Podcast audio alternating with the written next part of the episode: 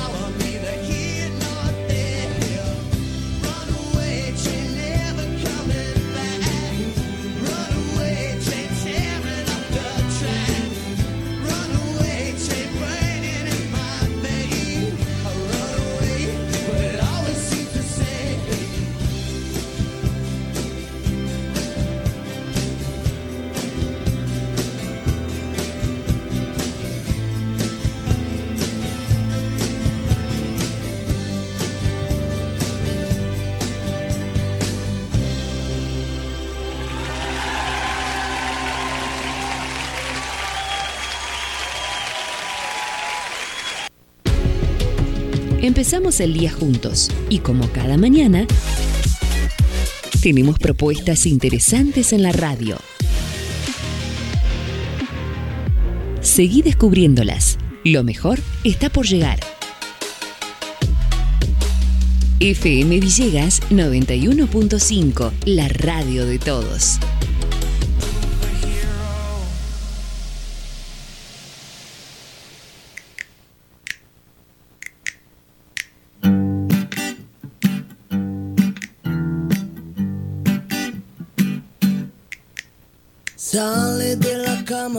me siento bien. Abre la ventana, yo me siento bien. Casi nunca pienso en lo que pudo ser ni en lo que pasará. Serie con ganas, yo me siento bien. Me mira, me llama, yo me siento bien. Yo no tengo ganas de saber por Porque cuidarnos no es ir detrás de una vida ideal sino encontrar las cosas que nos hacen bien cada día. Detenernos en un libro, escuchar la música que nos gusta, caminar acompañados de nuestros propios pasos, dejar que el mundo se presente y demorarnos en los aromas de la vida, darnos tiempo al disfrute y a, que los, a lo que nos hace pensar y sentir. Soy Celina Fábregues y como cada mañana de sábado, te invito a que nos acompañes a descubrir lo que hay en nuestras propias zonas de dragones.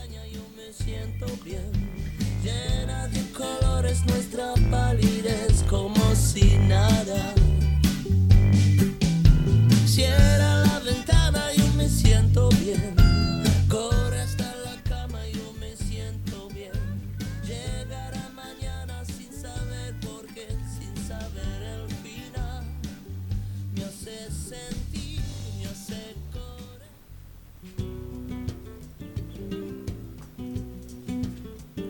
Bueno, y ahora sí comenzamos este nuevo programa, el número, ¿será el 1 el, el uno o el 2, Caro? Buen día. Hola, Celi, hola. día. ¿Cómo estamos? ¿Cómo ha sido la semana? Muy bien, Celi, esperando volver. Bueno, ya estamos acá, ya estamos acá y ya está nuestro primer invitado con el que vamos a hablar después. Uy, de la vida, del mundo. De, tiene un montón de anotaciones ahí. Además nos debíamos un abrazo.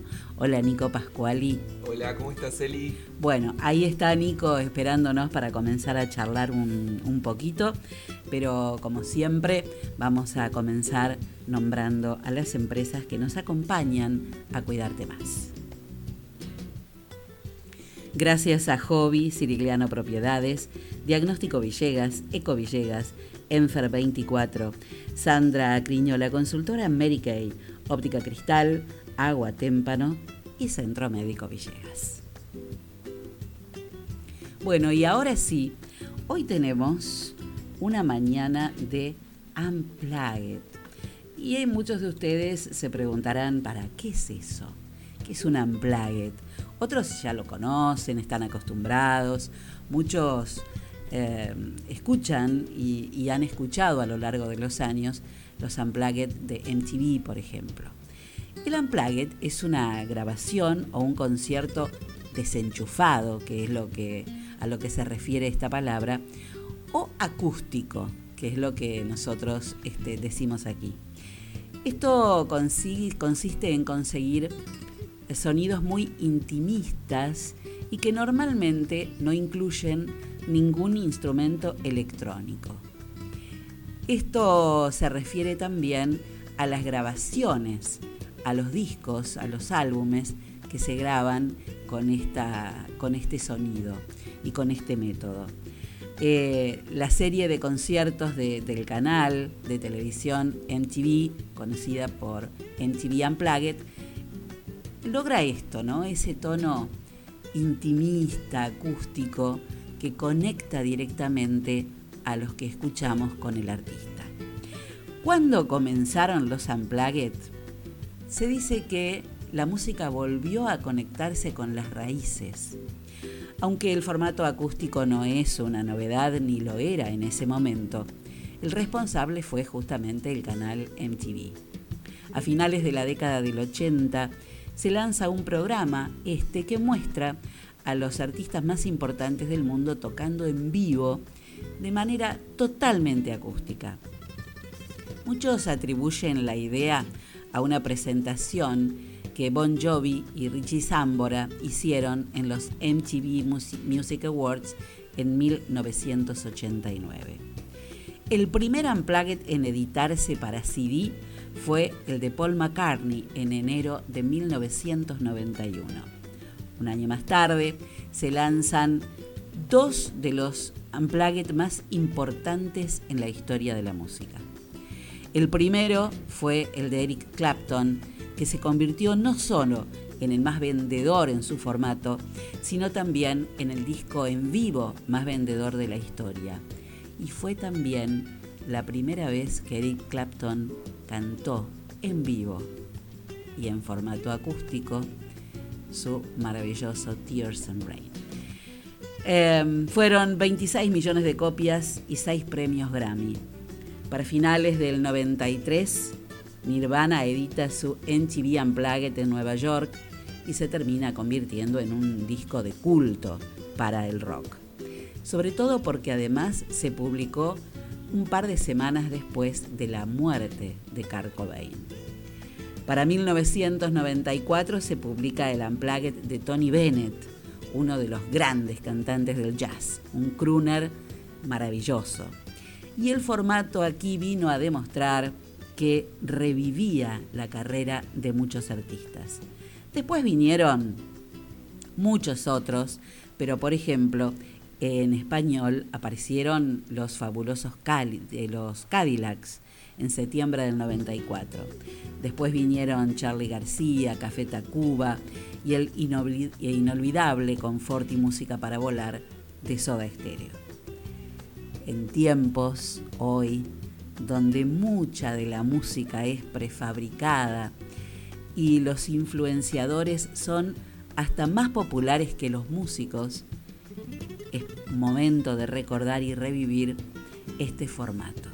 Por eso hoy seleccioné una cantidad de temas en unplugged o acústicos que espero que les guste. Y como prometimos, se va el primero del día de hoy. Qué pedazo de unplugged que elegimos para, com para comenzar esta mañana. A ver, que empiece a sonar, a ver si lo sacan. Claro. ¿Quién no va a sacar esta canción, no? Solo que no es Pink Floyd, sino David Gilmour.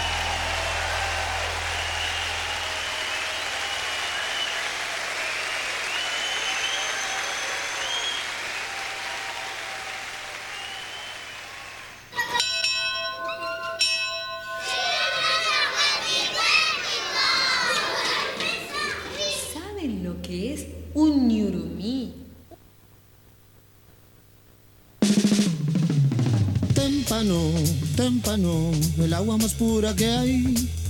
Témpano, témpano, la lleva directo a tu hogar. Tenemos bidones, tenemos sifones, tenemos bien pulcras las instalaciones. Témpano, témpano, el agua más pura que hay. Agua Témpano, La REA 944.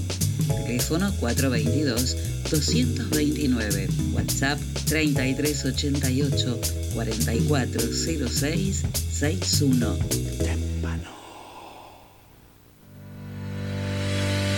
Confía la salud de tu familia a las mejores manos. Centro Médico Villegas. Anestesiología y tratamiento del dolor. Doctor Juan Pablo Paladino. Ginecología y obstetricia. Doctoras María Eugenia Alegre y María Turchetti. Clínica médica y geriatría. Doctor Cristian de Giorgi. Medicina estética. Doctora María Eugenia Alegre. Traumatología. Doctor Denis Felipe Sarmiento. Flebología. Doctor Luis Irigaray. Cirugía plástica. Doctor Nicolás Vila. Medicina General y Familiar. Doctora Lucía Imbach. Clínica Médica. Doctor Hernán Vázquez. Se atiende todas las obras sociales. Estamos en Alberti 492 de General Villegas. Nuestros teléfonos 03388 42 11 50 y WhatsApp 3388 670727. Encontrarnos en nuestra web www.cmvillegas.com.ar y en redes sociales. Centro Médico Villegas. Crecemos para cuidarte cada día más.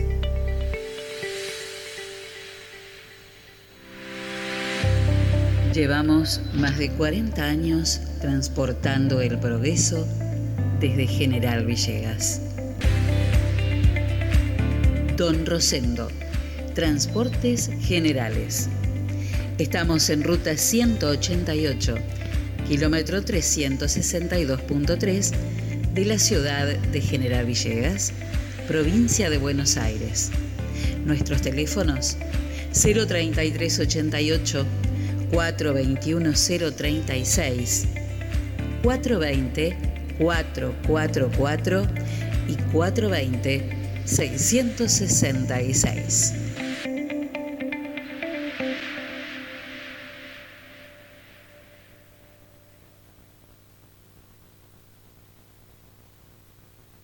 Hobby, lo diseño imaginando. Incorporó una nueva línea de fabricación de uniformes en todas sus líneas. Línea Hobby Gastronómica. Cofias, gorros, chaquetas manga corta y larga, en varios modelos para hombre y mujer. Línea Hobby Rural. Pantalones cargo y camisas de trabajo.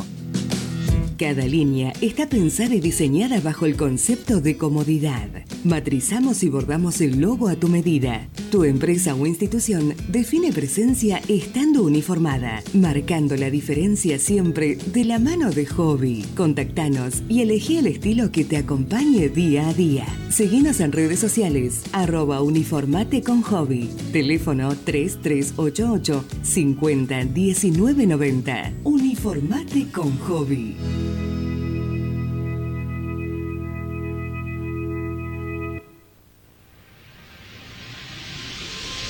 Óptica Cristal, Moreno 507, General Villegas, 033 88 422 219. Trabajamos las marcas más distinguidas en armazones y anteojos de sol para adultos y niños.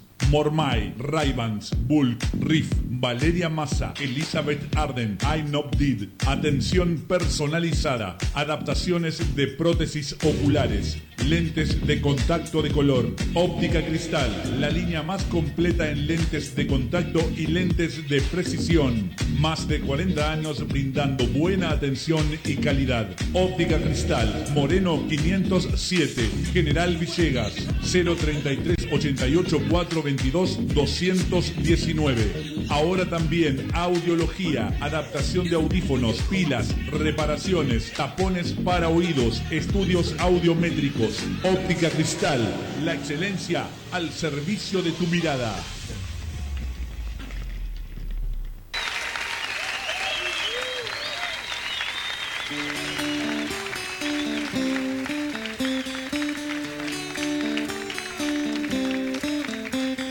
Dedicado a Luis Alberto Spinetta.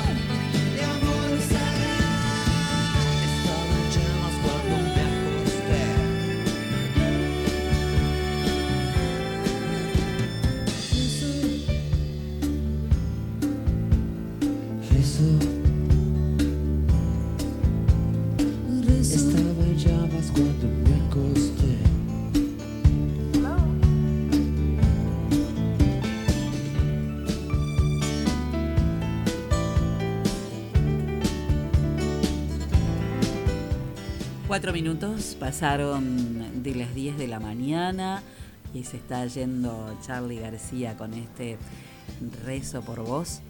Y mm, le quiero dar la bienvenida, ahora sí, más formalmente, a Nico Pascuali.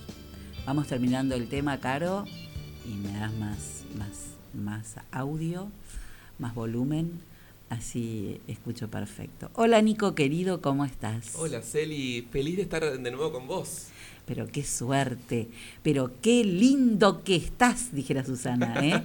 ¡Qué flaquito!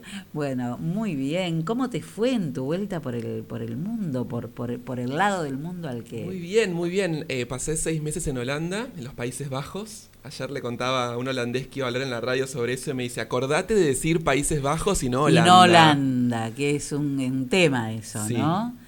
Este, Países Bajos, porque eh, se toma como, como eh, sinónimo de Países Bajos y Holanda, y Holanda es un sector. Es un sector, que es el sector Claro. que da al mar Claro. y que era con el que más comerciaban los ingleses, por eso quedó eh, como palabra... como más- palabra más usada, llamar al- a, Países Bajos Holanda. Y nos molesta, es como cuando nos dicen a nosotros porteños, ¿no? Sí. Algo así. Vos decís, no, no soy porteño. Lo que pasa es que nos cuesta este, sentirnos bonaerenses. ¿eh? Por eso soy de Villegas, no soy porteño. Bueno, ¿cómo anduviste? ¿Qué, qué anduviste haciendo? ¿Qué aprendiste? Wow, qué pregunta, Celi. Eh, aprendí muchas cosas. Aprendí eh, sobre la importancia de, de tomar distancia, de tomar distancia con el hogar, eh, con la familia, con lo conocido, de salir de mi zona de confort. Eh, y eso es tan útil siempre, ¿no? Porque te permite verte desde otra perspectiva. Además, vos te ibas después de un golpe muy duro, Sí. muy fuerte, que fue la pérdida de, de- de- de tu mamá. Digamos, fue para toda la familia un golpazo eh, y del que también te tenías que reponer. Sí. Fue un año de, cargado de, de tánatos, como dicen en psicoanálisis, de muerte. Eh, entonces ese viaje para mí implicaba eh, la emergencia de lo vital en mi vida, ¿no? Por lo menos eso, eso fue lo que iba a buscar y, y por supuesto la vida me sorprendió con mucho más de lo que yo esperaba. Bueno, eso es, es lindísimo, ¿no? Este, prepararse para, para recibir lo que venga. Totalmente. Y como dice, como dice Joseph Campbell, este mitólogo que a mí me gusta tanto, Sí. eh, que escribió mucho sobre el mito del héroe, el camino del héroe, ¿no? Eh, el héroe en todas las mitologías llega un momento en el que es llamado a la aventura y todos los héroes tienen miedo de dar ese paso. Y Joseph Campbell dice, em, el héroe debe entrar a su camino por el punto más oscuro del bosque y tiene que tener coraje, tiene que arriesgarse, eh, entrar por ahí y cuando entre, todas las mitologías demuestran que la ayuda sobrenatural viene a acompañarlo en su caminar y, y bueno, la experiencia yo creo que demuestra que, que va por ahí. Hay que atravesar. Hay que atravesar. Hay que atravesar y surfear las olas. Hay que surfear las olas. Bueno, todo tu paso por, mm, por, por Países Bajos, este, y trajiste un libro para, Traje una recomendación. para recomendar. Traje una película Ay, para quiero- recomendar quiero leerlo a y este un libro. libro. para recomendar. El libro está escrito por una filósofa y psicoanalista francesa eh, que lamentablemente perdimos, eh, Anne Dufourmantel se llama. Eh, una, una voz muy, muy, muy particularísima, diría, eh, con una elegancia extrema. Y, y bueno, por suerte eh, se está haciendo muy conocida en Argentina. Eh, su obra capital que es Elogio del Riesgo, Eloge du Risque. Y mm, yo te pedí hace un ratito si podías leer un párrafo de, de este libro, Elogio del Riesgo, que me parece que de alguna manera señala el, este proceso que estamos hablando, ¿no? De, del viaje, de salirse de lo conocido, de arriesgarse. Y eh, justamente hablamos de dejar la familia, ¿no? Que dejar la familia es un poco este hablar de dejar lo que lo que tenemos y en lo que estamos todo el tiempo. Dejar nuestra familia, nuestro origen, nuestra ciudad natal, lo ya visto y la seguridad de una familiaridad sin fractura. ¿Qué vida singular no tiene este precio? el precio de ser infiel a lo que no fue, no transmitido por amor, sino mandado psíquica y genealógicamente so pena de destitución. La prueba iniciática de un segundo nacimiento permanece más que nunca necesaria. Debemos partir, deshacernos de nuestros códigos, nuestras pertenencias, nuestro linaje. Toda obra tiene este precio y todo amor, creo yo. La depresión es el reverso de tal separación, es no poder desprenderse, deshacerse, quitarse el lastre a tiempo, abandonarse a estar en otra parte para arriesgar la vida. Increíble, ¿no? Bellísimo, ¿no? Y también creo que señala el concepto de duelo. Sí, totalmente. Eh, y también hablamos de eso, de atravesarlo, de, de surfearlo, este, de, de meterse como, como el camino del guerrero, como decías vos, ¿no? De, de, de tomarlo. Sí, dice mm, este psicoanalista argentino Luciano Lutero que el, el objetivo del duelo es no volver a amar de la misma manera. Y esa definición me quedó resonando cuando la escuché porque, porque los duelos eh, me parece exceden a, a las muertes físicas, ¿no? Hacemos duelo cuando, cuando nos separamos de alguien querido, Sí, puede ser un duelo por montones de cosas, por una separación, por, por la pérdida de algo. de un trabajo. de- totalmente. Incluso en, algunas, en algunos casos hasta para, por la pérdida de un objeto querido.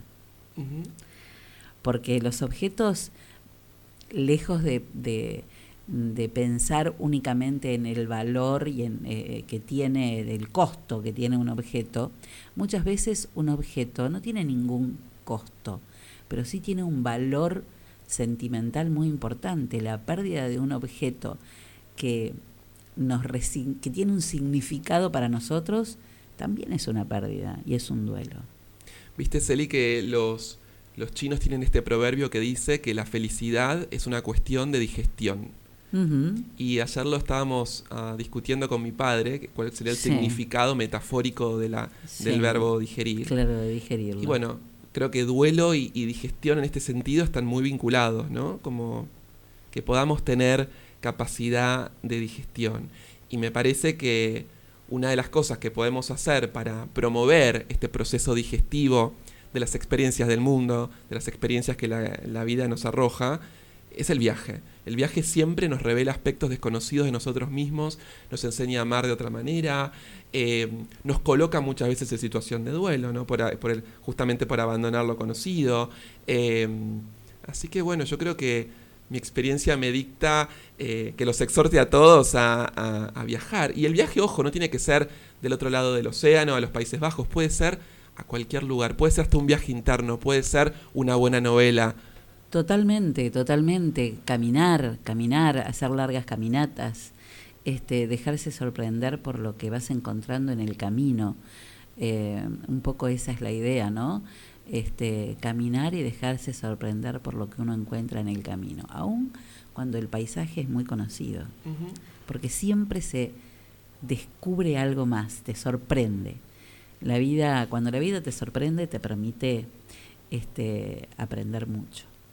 Era eh, Charles Darwin que todas las mañanas salía a hacer sus caminatas y se inspiraba para los textos que escribía. ¿no? La naturaleza también es una gran maestra que en sus, en sus cambios eh, nos inspira, nos, nos descoloca. eh, y eso es algo para, para promover, me parece. Y nos da todo, todas las, todas las sensaciones, los sonidos, los aromas, eh, este, los colores, no- nos provoca todas las sensaciones. Pero hay que estar predispuesto también. porque- Obviamente, hay que querer, si no vas caminando como un autómata y no, y no ves nada ni escuchas nada. Es así. Bueno, ¿y qué, qué más tenés ahora? Bueno, eh, quería recomendarles eh, una película que acaba de salir en los cines en Argentina. Ay, te leí. Que es eh, Spencer, del célebre director chileno Pablo Larraín. Pablo Larraín es, un, es, es muy famoso eh, en Hollywood y él viene haciendo películas eh, biográficas, que en inglés se dice biopics. ¿no? La última por ahí la vieron, estuvo en plataformas como Netflix sobre la vida de Jackie Kennedy. y ahora eh, se ocupa de eh, la vida de Lady Diana Spencer, ¿no? La princesa del pueblo, como la conocemos en Argentina, Lady D. Eh, una gran, gran película, Celi, que te súper recomiendo. La vamos a mirar, por supuesto, la vamos a mirar. Aparte la, la vida de, de Diana este, siempre tiene algo más que interesante para, para entenderla, ¿no? ¿Por qué nos fascina tanto Diana? ¿Qué opinas, Celi? Yo creo que Diana nos fascina tanto justamente por esto de que hablábamos recién, que atravesó, y en ese caso ella atravesó la realeza, la atravesó, la pasó de un lado al otro, no se quedó en, en, el- en la zona de confort donde pudiera estar más o menos bien, jugando un papel que le pidieran y bancándose este, un montón de situaciones que no pudo, tuvo que atravesarla. Me parece que por eso, porque, mm, porque no, no escondió quién era. Pero con un final trágico. Terriblemente trágico. Terriblemente trágico y con una historia que el final y, y su historia de amor no se refleja en el último, en la, en el último suceso, ¿no? El amor de Diana estuvo en otro lado. ¿Sabes que mucha gente cuando, cuando me refiero a este tema me dice que se acuerda del día que ella falleció? Es casi un hito histórico del siglo XX, como, bueno, Sí, la caída de las torres fue en el siglo XXI, pero la gente se acuerda del momento donde estaba cuando Diana eh, nos enteramos que, que su auto volcó en el, en el Puente del Alma en París. Además lo que provocó en todo el mundo, lo que ella fue para, para, para el mundo, este, como una, una muestra muy diferente de lo que era la, la monarquía británica. Totalmente. ¿Sabes que hay un, hay un filósofo español, Ortega y Gasset, que tiene una de las definiciones que a mí más me gustan Sí. sobre la elegancia? ¿no? Ujú. Que para mí Diana fue el ejemplo máximo de elegancia o uno de los más grandes que el siglo XX nos, nos mostró. Ortega y Gasset decía que ser elegante es aquel que es actividad y dinamismo y frenesí, pero que parece contención, dominio y renuncia. Y fíjate el orden de los verbos, ¿no? Que una Total. cosa es ser, dinamismo, eh, frenesí, actividad, pero parecer contención, dominio y renuncia. Un equilibrio. Yo creo que Diana, que mucha gente eh, la llama la princesa plebeya, pero hay que decir que la familia Spencer es mucho más aristocrática que la familia de los Windsor, que es la familia que actualmente reina Inglaterra, eh, con personajes excepcionales a lo largo de, esta, de la historia de esta dinastía, otras mujeres que, que también fueron... No, plebeya no tenía nada. Lo que pasa es que venía con, con otra con otra educación, Diana, con otra idiosincrasia. De, pero bueno, a lo largo de, eh, lo mismo que ella este, comenzaba la, la, la relación con, su, con sus hermanos, este, bueno, todo fue eh, de mucha, creo que la, la monarquía eh, británica debió haber aprendido más de Diana. De esta fuerza de vida, de, este, de esta vitalidad que ella representaba y que se permitió expresar, ¿no? Porque cómo se pasa esta joven con problemas alimenticios a una mujer que toca a enfermos de SIDA en hospitales. Incluso, incluso te diría que eh, la princesa Margarita podría haber sido sin sus tantos excesos eh, algo similar a. Diana. ¿Eh? O por lo menos así nos la muestra The Crown, ¿no? The Crown, sí. Eh, un muy buen trabajo interpretativo eh, y del guion, ¿no? Cómo nos muestra esa princesa Sí. Margarita que le hubiese encantado ocupar el lugar de su hermana, pero que lamentablemente no pudo porque su hermana era la mayor y le correspondía. Y que además lo hubiera hecho totalmente diferente. Totalmente ¿no? diferente. Porque las convencionalidades quería romperlas todas. Y hay algunos ejemplos hacia arriba de, bueno, de, de personas que hasta renunciaron a, abdicaron, ¿no? A la corona para, para poder ser felices. Bueno, temazos para mirar, así que a mirar Spencer. A mirar Spencer, que, que bueno, es una película sumamente atmosférica, con eh, una música extraordinaria que la hizo el guitarrista de Radiohead, eh, un vestuario espectacular, el rol protagónico de, de esta chica Kirsten Stewart, que es realmente eh, una de las Dianas más correctas. Mira vos. Porque sabemos que hay muchas películas eh, con, que cuentan la vida de Diana, pero esta yo creo que, que le da en el, En, en el hueso. En, el hueso a Diana. Bueno, Nico, como siempre, un placer. Gracias, Eli. Gracias por volver. Un Te placer. quiero.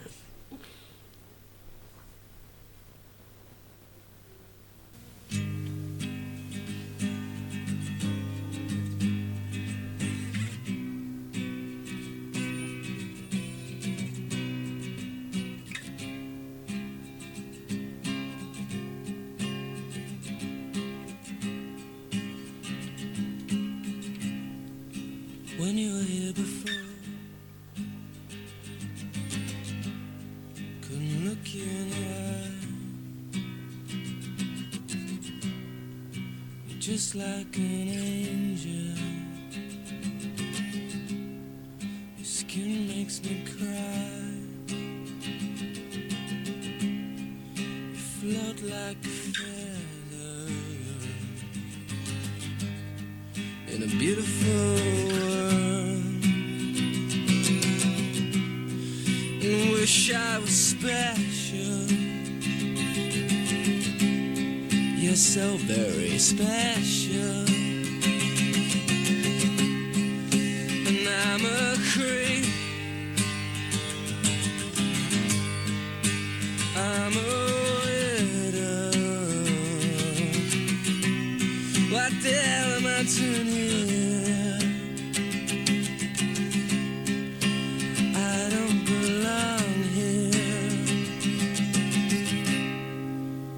Don't care if it hurts. I wanna have control. I want a perfect body. I want a perfect soul. I want you to notice when I'm not around. So very special. I wish I was special. But I'm a creep.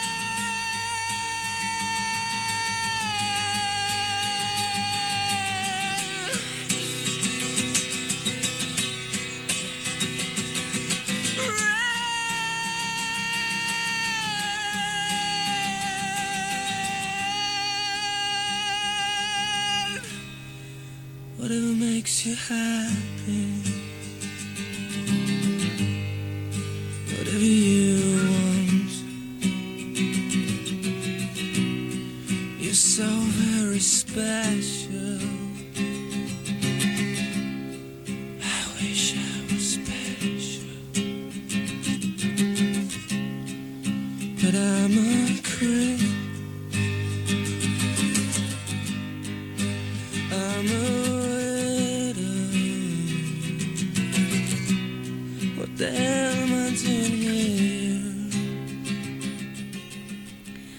Muy bien, 24 minutos pasaron de las 10 de la mañana y mm, bueno, uno de los temas interesantísimos que mm, de los que tenemos que hablar aquí en este espacio tiene que ver con una convocatoria que se está haciendo en distintos en- hacia distintas instituciones eh, en, en distintos espacios y que tiene que ver con la enfermedad celíaca. Estamos con Analía Campana, que fue la que me mandó la invitación. Ana Lelia, ¿cómo estás? ¿Qué tal? Muy buenos días, muy bien. Bueno, una especie de convocatoria para eh, poner en la mesa el, el, el tema de la celiaquía y em, una, una condición que es mucho más común de lo que se cree, ¿no? Sí, exactamente. Eh, la celiaquía es, obviamente, no me voy a detener en la, en la enfermedad en sí, porque eso los médicos y los nutricionistas lo sabrán decir mucho mejor que yo, pero bueno, yo tengo esa condición. Este, soy celíaca desde hace unos cuantos meses y cuando uno empieza a descubrir lo que significa la, la enfermedad y todo lo que está Ajá. expuesto, eh, nos damos cuenta que hay que hablarlo, que hay que decirlo, que hay mucha gente con esta condición. Hoy en la Argentina uno de cada 100 personas es celíaca eh, y se cree que los números son aún más chicos de lo que de eso. Eh, y nos encontramos que la única solución que tenemos es no, no contaminarnos con gluten, este, no solamente no comerlo, sino no contaminarnos, ¿no? Entonces, cuando uno se encuentra con eso, lo que nos pasa es que uno quiere tener una salida social Y no la podés tener. y es difícil porque uno se expone a, a una situación que, que el- no hay un remedio. La única, la única salvación que tenemos es no contaminarnos. Y esa contaminación Claro. no solo está en la comida o en el cubierto que te pueden poner en un restaurante, sino también en una casa de amigos, de familiares que uno puede Sí, sí. ir, en un almacén cuando va a comprar, este, en una fiambrería, en la pollería, en la carnicería. En todos lados. En todos lados. Lo que, eh, lo que tiene, lo que es, eh, que a mí me parece que tiene que quedar claro también, es que no es una condición con la que únicamente se nace, ¿no? Puede aparecer en cualquier momento de la vida y por distintos factores, pero ¿cómo darte cuenta? ¿Cómo te das cuenta? ¿Cómo empiezan los síntomas para que eh, empieces a, a llamar la atención de, de un médico, que vos misma vayas a, a un control para saber qué es lo que te pasa y terminás siendo celíaca? Y con el tiempo uno va haciendo controles y vas al médico y yo, por lo menos te hablo de, lo que me pasaba a mí, tenía dolores abdominales, espasmos estomacales, inflamación, eh, iba al nutricionista y las dietas no funcionaban y lo que hacía era seguir engordando. Ujú. Sé que hay un montón de gente que es todo lo contrario, va porque está muy flaco y no puede engordar. En los niños pasa mucho eso, que son muy delgados. Eh, hay personas que tienen diarreas frecuentes, no era un- una, algo que a mí me pasaba, pero que le pasa, También o sucede, vómitos, claro. este, mareos, náuseas, o sea, hay un montón de sintomatología que también se puede relacionar con otras cosas. Entonces uno, el médico iba y vas mirando, mirando, y bueno, en mi caso el anticuerpo también me daba negativo, hasta que me hice el genético y me detectaron que estaba el gen este, y que estaba asintomática. Y esa, esa sintomatología puede aparecerte en cualquier momento de tu vida, porque es una enfermedad genética autoinmune.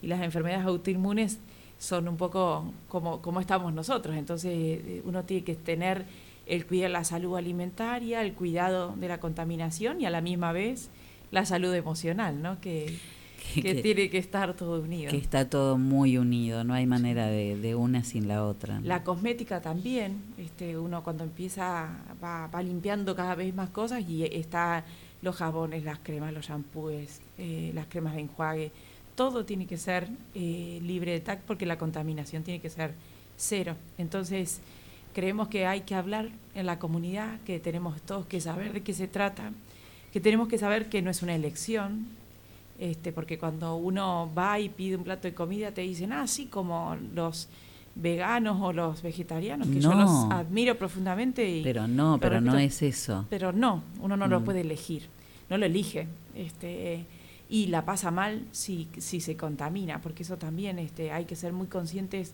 en los comercios y cuando uno ofrece algo, saber que si cometiste un error esa persona puede pasarla mal unos cuantos días. En mi caso me lleva 24 horas de cama y cinco días posteriores de sentirme mal de verdad. Este, la medicación, los remedios eh, varios. También, Sí. también la medicación tiene gluten, qué Sí, increíble. entonces eh, es difícil. No, para entonces hacer las cubiertas, para, para, para todo. todo, todo, todo, todo el mate, todo este, tiene que estar ultramente mirado y cuidado. Entonces uno se convierte en un obsesivo de mirar absolutamente todo y te ven como decir, ah, tampoco exageres. Y no lo exageramos, es para no pasarla mal. ¿Cómo empezamos este camino? ¿Cómo empezamos a hacer el cambio, Analia? Y yo creo que en, principio hablando, parece que la palabra siempre sana y la palabra siempre ayuda. Este, yo que, que siempre hablo mucho de discapacidad y todo lo que tiene que ver con la inclusión, este, Villegas nos ha dado siempre una mano enorme en relación a, a la mirada de la discapacidad, entonces yo estoy convencida que en esto que es una lucha más personal y que acompaña de un montón de gente que está con lo mismo, ¿no? Pero creo que hablando vamos a solucionarlo. Este, ya tuvimos una reunión con el Consejo Deliberante de una ordenanza que ya estaba desde el 2017, pero que no incluía la parte social de la persona. Entonces, eso ya está en camino y sabemos que los concejales lo van a modificar porque todos los bloques estuvieron de acuerdo con, con eso. Fue una reunión hermosísima. Y nosotros nos comprometimos a hablar también con educación, porque los comedores o los, las meriendas en las escuelas tienen que estar Claro, protegidas. ¿cuántos chicos a lo mejor están sufriendo de esta condición sin saberlo, no? O docentes. O docentes. Que tienen que manipular el- la comida de los chicos con gluten y se descomponen, porque la manipulación también te, te hace mal, te Ajá. contamina. No es solo cuando lo ingerís. No, no, no, no. Entonces eh, hay que hablarlo y ya tenemos las puertas abiertas, ya tenemos reunión pautada y también con la Cámara de Comercio para poder hablar con los comerciantes. Claro, que- porque la Cámara de Comercio va a ser fundamental también, ¿no? Para el cuidado y, y este, digamos, el, el comerciante va a ser una parte importante de esta diferencia. Sí, sabemos que, lo, que están abiertos, que ya nos están dando la fecha para reunirnos, que tampoco nos dicen, ah, vengan en cinco meses. No, no, no, nos dan para la semana y eso es estamos tan agradecidos porque es sumamente importante. Y la otra parte, la convocatoria, es eh, decirle a las personas que tienen la condición, no solamente la condición de celiaquía, a los intolerantes al gluten. Hay mucha gente que no es celíaca, pero es intolerante claro, y no tiene, tiene- los mismos síntomas y los mismos riesgos. Y esas personas también se pueden juntar. La idea es armar un chat y desde ese chat empezar a reunirnos una vez al mes, que cada una tenga un rol distinto También para contenerse, ¿no? y escucharnos. Como un mecanismo de contención, porque no debe ser fácil cambiar la vida de un momento a otro porque no tenés otra salida, digamos, ¿no? Eh, es como cualquier otra enfermedad, pero, pero, pero como toda enfermedad no es fácil atravesarla. No, y lo que tiene esto es que no hay medicación para curarla. Entonces vos tenés que estar todo el tiempo midiendo situaciones que pueden hacer que yo sin cuando no tenía la, la, la condición este, no me daba cuenta de Claro. un montón de cosas y las empezás a ver. Entonces es educar a los lazos familiares de la casa, de los padres, de las amigas, de los amigos, de tus hijos, de los amigos de tus hijos y, y así es el camino. Este, Y empezar a hacer, yo digo, eh, eh, bueno, hay, hay otra arista que, que es importante y que tiene que ver con que, eh, bueno, todo lo que todo lo que necesita prepararse para los celíacos que es sin gluten tiene un costo muchísimo mayor que lo que compramos eh, todos los días en, en, la comida de familiar, ¿no? Eso también es un, un tema. Sí, es un tema principalmente para cuando las familias son muchos, porque en, en mi caso soy la única eh, por ahora en mi familia, diríamos, pero en, en, en, esta Sí, hay agrupación que familias haciendo, completas. hay familias completas. Sí. Este, las familias a lo mejor que no tienen todos los recursos se complica. Hay en esta ordenanza que tiene Villegas y porque la ley también lo dice nacional, hay ayuda, este, las obras sociales también tienen que aportar, este, eso se puede tramitar. Sí, y- afortunadamente eso se consiguió hace mm, no mucho tampoco. no, no hace ¿eh? mucho tiempo, Hace- pero está y, y es un derecho que Sí. se tiene. eh, pero bueno, yo estoy convencida que trabajaré más horas de mi vida, pero hay que hacerlo. Sí, este, sí. Pero sí, es, hay que hacerlo con mucho cuidado y con mucha precaución y hablar y decir y contar y escucharnos, porque a veces parece que te, te pasa vos solo y cuando nos encontramos Son muchos. la- son las mismas frases, las mismas muchos, situaciones. Claro. Y me parece que el resto de todos nosotros también debemos hacer un cambio a la hora de, de organizar cualquier cosa. ¿no? Eh, eh, recuerdo en- eh, hace dos años cuando se casó mi se casó mi hijo mayor eh, que nos llamaron la atención, les llamaron la atención a ellos, yo me incluyo este, nada más que porque formo parte de la familia, pero les llamaron la atención y le dijeron, por favor, en la fiesta de casamiento, incluyan un sector de menú eh, sin TAC, que había toda comida muy parecida a lo que a, a lo que había para el resto, pero sin TAC. Y lo que nos llamó la atención es que eh, hubo muchos que, que buscaron esa, esa, ese alimento.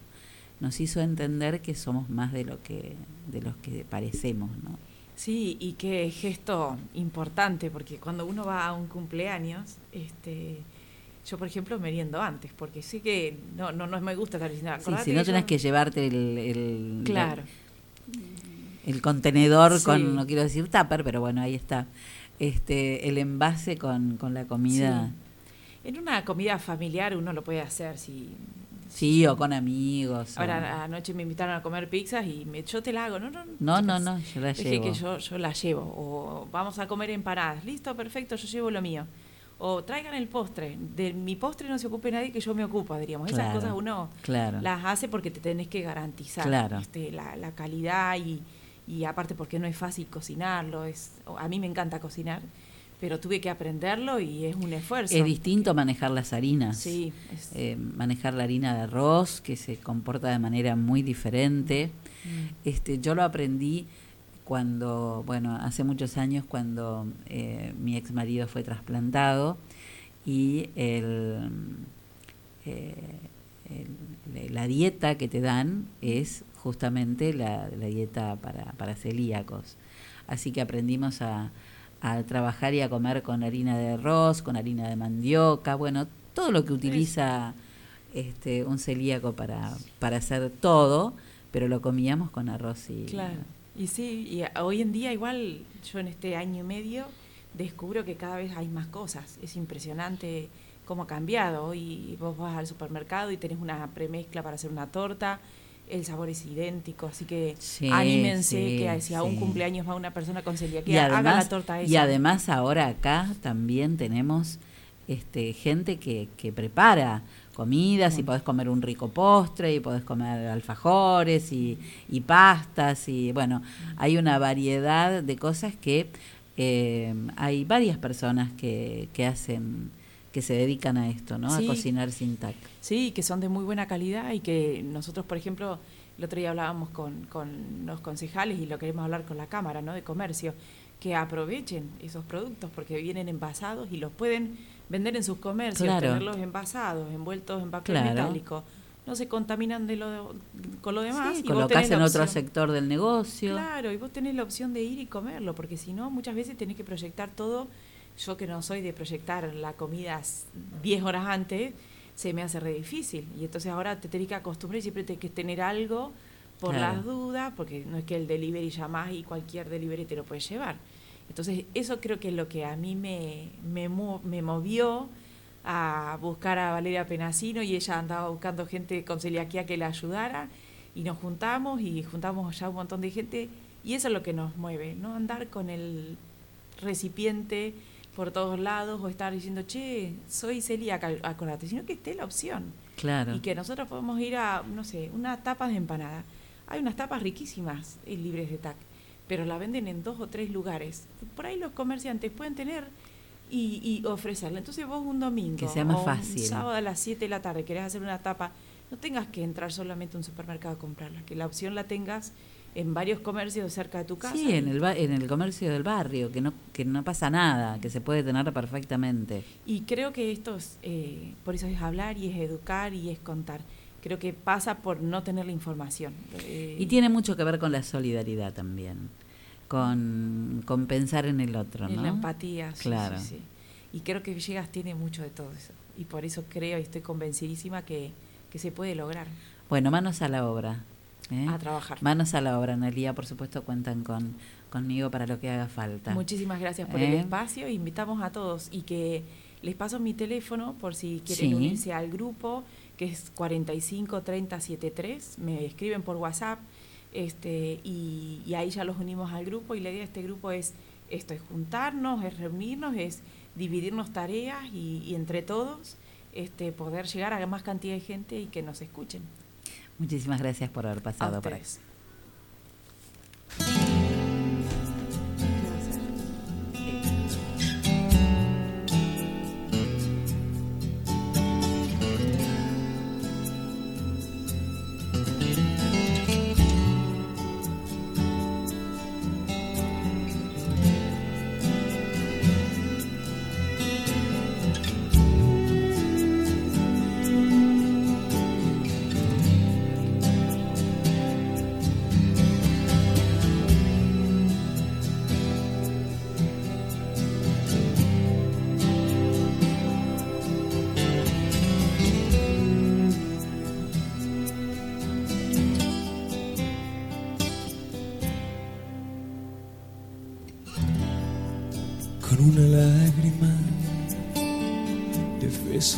tu piel. Olvide la grieta que dejó tu amor, pero ese instinto taurino de tu ser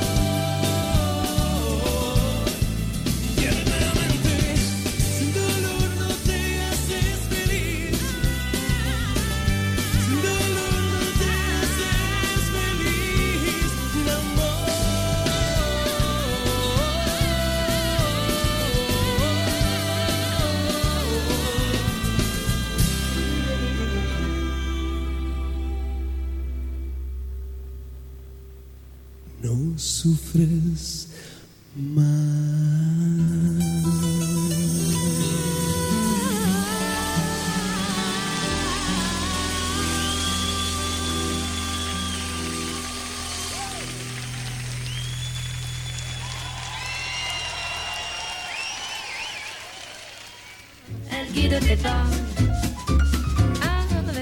Hidráulica Villegas de Coco Pinedo e Hijos. Venta y servicio de equipos hidráulicos, bombas, cilindros, mangueras. Servicios al campo.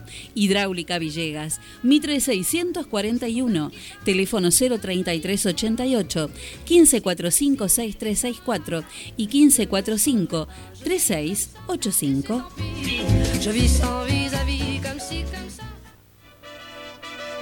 Bienvenidos a la pelea estelar de este año. En el Rincón Rojo, la inflación.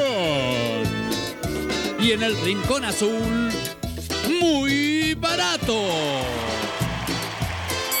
Comienza el combate. Muy barato baja el precio del aceite y la inflación tambalea. Muy barato. Ahora baja el precio de los lácteos y la inflación trastabilla. Muy barato. Ponen oferta las bebidas y la inflación pesa la lona.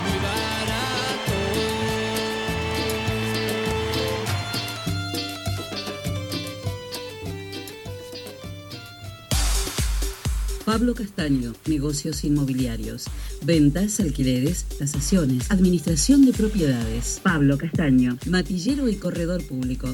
Teléfono 033 88 420 819. Celular 15466 324. Lo esperamos en Castellín 924 de General Villegas.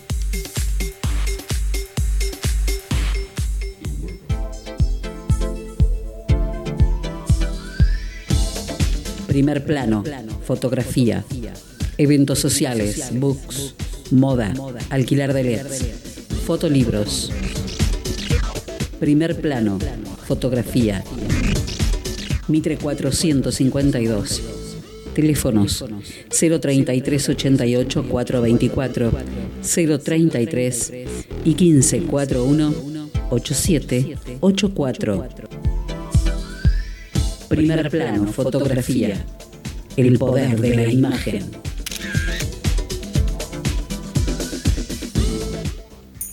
Tuto per la casa te puede ayudar con los muebles de oficina y los del hogar, electrodomésticos y calefacción. Y lo mejor de todo cuenta con financiación. Y lo mejor de todo cuenta con financiación.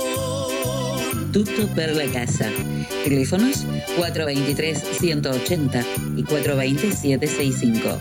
WhatsApp 3388-453-099. Tutto per la casa. Moreno 516 de General Villegas.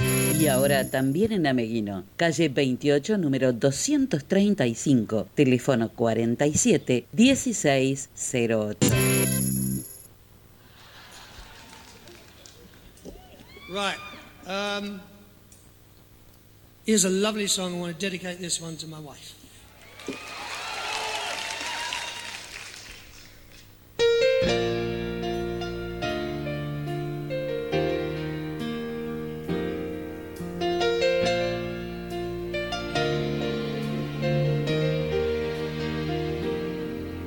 Have I told you lately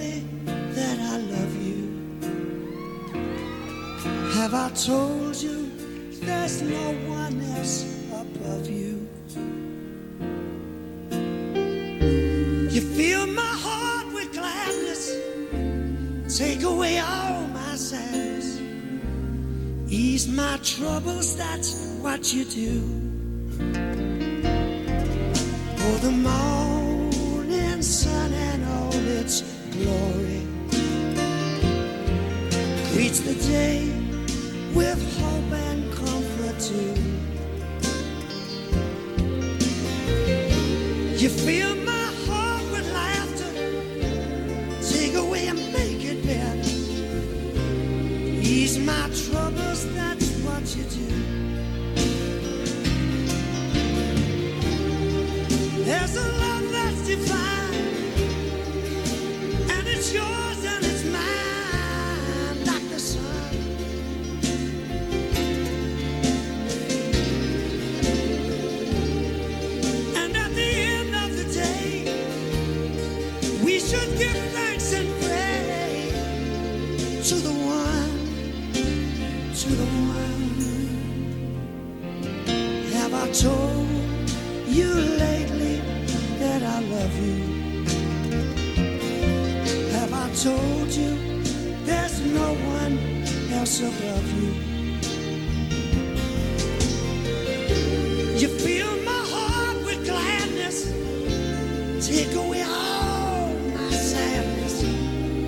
my truck.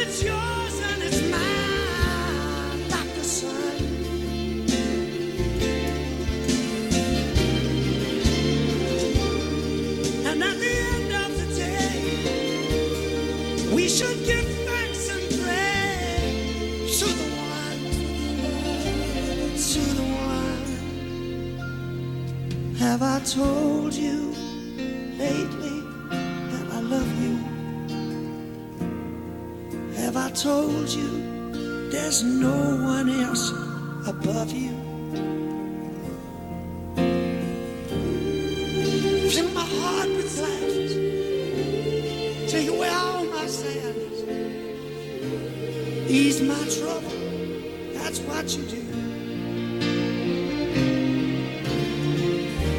You fill my heart with gladness.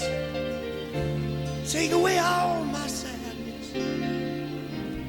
Ease my troubles. That's, that's what you do.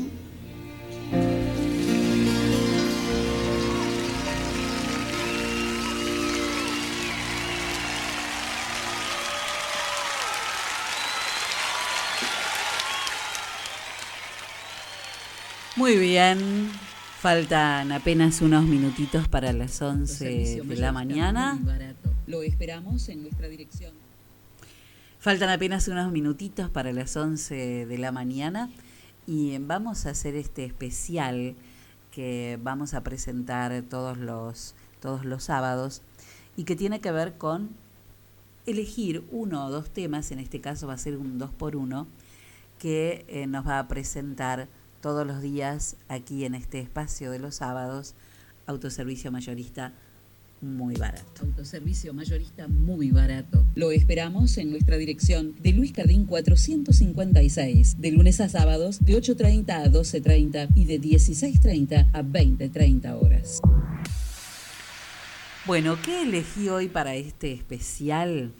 Eh, elegí una canción de Tom Petty de 1989 que se llama I Won't Back Down, que tiene que ver con, la elegí porque en realidad es una canción que tiene que ver con eh, mi propio camino de transformación, eh, pero también con, con esa, eh, ese sentimiento que tenemos muchos y que llevamos a cuestas los seres humanos, que nos acompañan toda la vida y que son las emociones que tenemos que gestionar.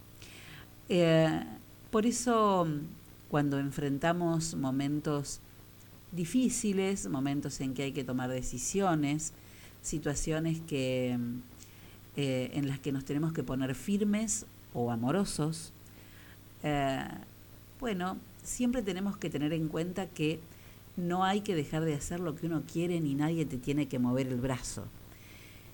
Esta canción supuso para el propio Tom Petty una liberación, una expresión artística del sentimiento de victoria en la lucha contra sí mismo y sobre todo contra el pirónimo, el pirómano que prendió fuego a su casa en mayo de 1987 con su familia adentro de la casa. Después de, de este episodio, Petty se pasó en casas de amigos, de habitación en habitación de hotel, enfrentándose al miedo que la muerta y cercana le había dejado y al hecho de que el pirómano además nunca fue descubierto. Pero un día decidió reconstruir la casa en el mismo lugar continuar donde estaba. Por eso el leitmotiv de I won't back down es una frase en la que se dirige directamente a ese hombre. Y dice, me quedo en mi sitio, no me rendiré. Literalmente en inglés dice, no me echaré para atrás. Y añade, puedes dejarme plantado en las puertas del infierno, pero no voy a retroceder. A pesar de basarse en una historia tan personal, esta canción se convirtió en referente para muchísima gente por su espíritu de lucha ante la adversidad, la resiliencia que nos permite enfrentarnos a nuestros propios miedos y seguir con nuestra vida. Incluso después de los atentados del 11 de septiembre en Nueva York, mucha gente tomó el lema de I won't back down y el propio Petty la tocó con su banda en uno de los conciertos de homenaje a las víctimas. Nunca, nunca debe menospreciarse el poder de una pequeña obra de arte de apenas tres minutos. La canción tiene otra historia curiosa y es que Petty y Line, que es el compositor que colaboró con el tema, ganaron un Grammy gracias a ella, pero 26 años después. ¿Y saben por qué? Porque Sam Smith llegó al número uno de ventas en casi todo el mundo con su conocidísimo tema Stay With Me y ganó un Grammy como mejor canción en el año 2015. Parece que Stay With Me estaba muy afanosamente inspirada en I Won't Back Down, con lo cual Tom y Jeff Lynne terminaron registrados como coactores del tema, del tema y también recibieron su correspondiente Grammy. Así que vamos al 2 por 1 de una canción afanosamente inspirada en una versión que amo, que increíblemente no es la de Tom Petty, sino de un artista maravilloso que se llama Anthony D'Amato, y después sí la comparamos con el Stay With Me de Sam Smith.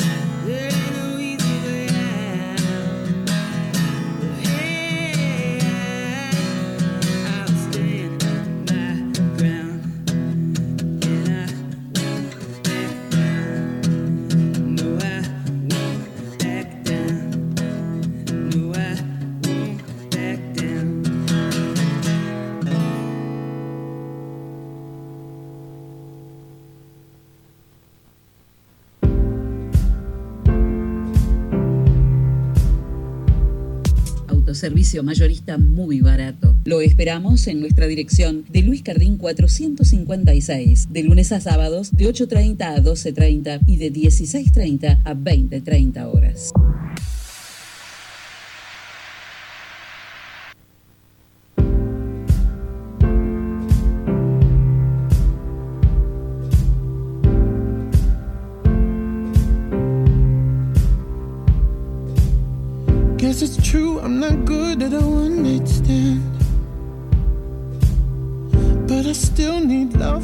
Just a man. These nights never seem to go to plan. I don't want you to leave, will you hold my hand? Oh, won't you stay with me? Cause you're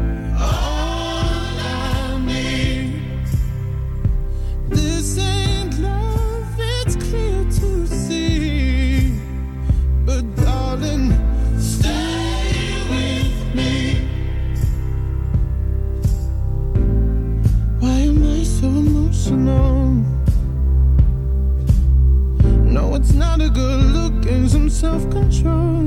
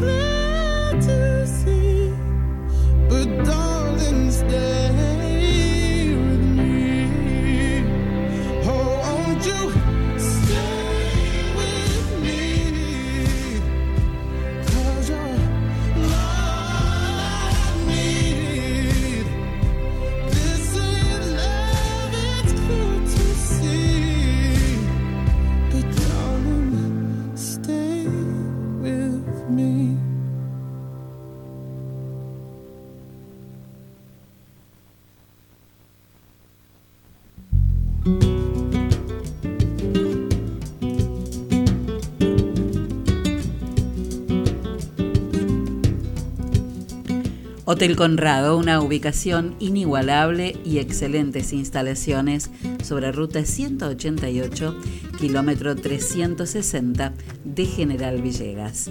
Para reservas, comunicarse con el teléfono fijo 03388 421 890 o WhatsApp 3388 43 79 51. Hotel Conrado, el mejor lugar para descansar.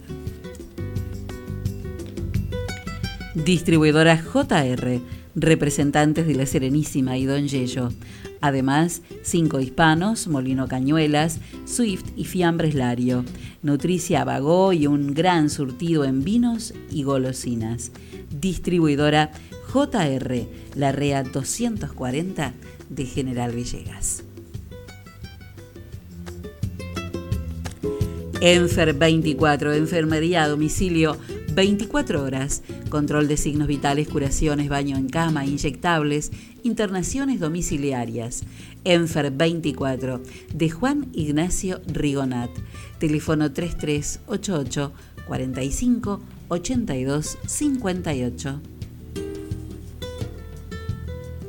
Eco Villegas, residuos agropecuarios, silobolsa, reciclado, bidones, Eco Villegas, Parque de Servicios, Ruta 33, teléfono y WhatsApp 3388 67 1237. Sirigliano Propiedades. Ventas, tasaciones, alquileres, casas, campos, quintas, terrenos. Sirigliano Propiedades. De Cristina Sirigliano. Martillera y corredora pública. Sirigliano Propiedades. Arenales 140 de General Villegas. En London School of English nos preparamos para el próximo ciclo lectivo y los esperamos con nuestros 40 años de brazos abiertos. London School of English, cursos en todos los niveles, Kinder, Children, Teens, exámenes internacionales, inscripciones abiertas con vacantes limitadas. Los esperamos de 9 a 12 y de 17 a 19 en nuestra sede de Alberti 807, teléfono 424-503. Sandra Griñola, consultora de belleza Mary Kay, te asesora para que cuides tu piel con las mejores cremas, el maquillaje y las fragancias que van con tu estilo y además te invita a conocer y a disfrutar toda la línea con una clase de belleza gratuita. Sandra Griñola, consultora de belleza Mary Kay, te espera en Rivadavia 1065. Teléfono y WhatsApp 3388 500 354.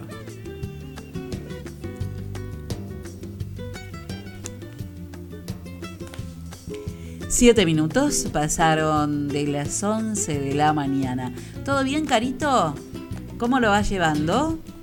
Sí, Celi, todo bien, gracias a Dios. Acá estamos haciendo el aguante a ver si llega el doctor Robacio para hablar sobre, sobre una peli que, mm, bueno, un compañerito de acá nos metió en un brete y nos hizo, yo miré la, la, la, la versión anterior, miré la nueva y tuvimos debate toda la semana, le digo. Y bueno, llegó el momento, hay que debatir. Así que vamos a esperar a ver si, si llega el doctor Robacio y si no lo hacemos con Mauro. ¿Te animás, Mauro? Dale. Bueno, genial. Bueno, estamos en la mañana ¿eh? de cuidarte bien, haciéndonos compañía. Ustedes de aquel lado imaginario y nosotros de este lado también imaginario. En esta mañana de Unplugged que estamos disfrutando.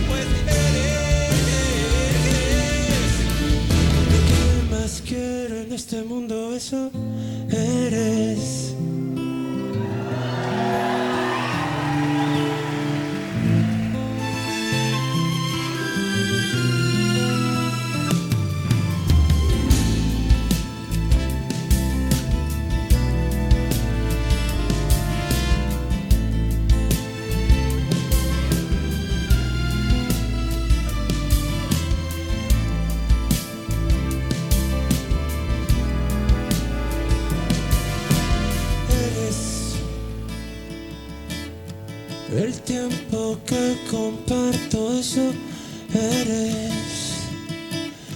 Lo que la gente promete cuando se quiere. Mi salvación, mi esperanza y mi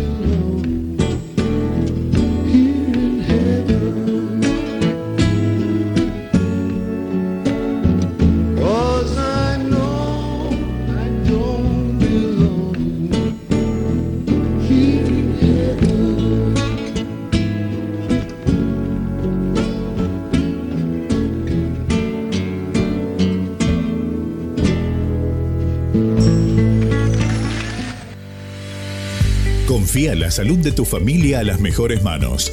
Centro Médico Villegas. Anestesiología y tratamiento del dolor. Doctor Juan Pablo Paladino. Ginecología y obstetricia. Doctoras María Eugenia Alegre y María Turchetti. Clínica médica y geriatría. Doctor Cristian de Giorgi. Medicina estética. Doctora María Eugenia Alegre. Traumatología. Doctor Denis Felipe Sarmiento. Flebología. Doctor Luis Irigaray. Cirugía plástica. Doctor Nicolás Vila. Medicina General y Familiar. Doctora Lucía Imbach. Clínica Médica. Doctor Hernán Vázquez. Se atiende todas las obras sociales. Estamos en Alberti 492 de General Villegas. Nuestros teléfonos 03388 42 11 50 y WhatsApp 3388 670727. Encontrarnos en nuestra web www.cmvillegas.com.ar y en redes sociales. Centro Médico Villegas. Crecemos para cuidarte cada día más.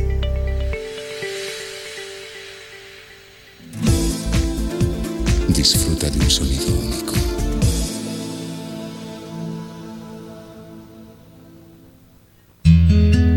Atmósfera de buenas noches.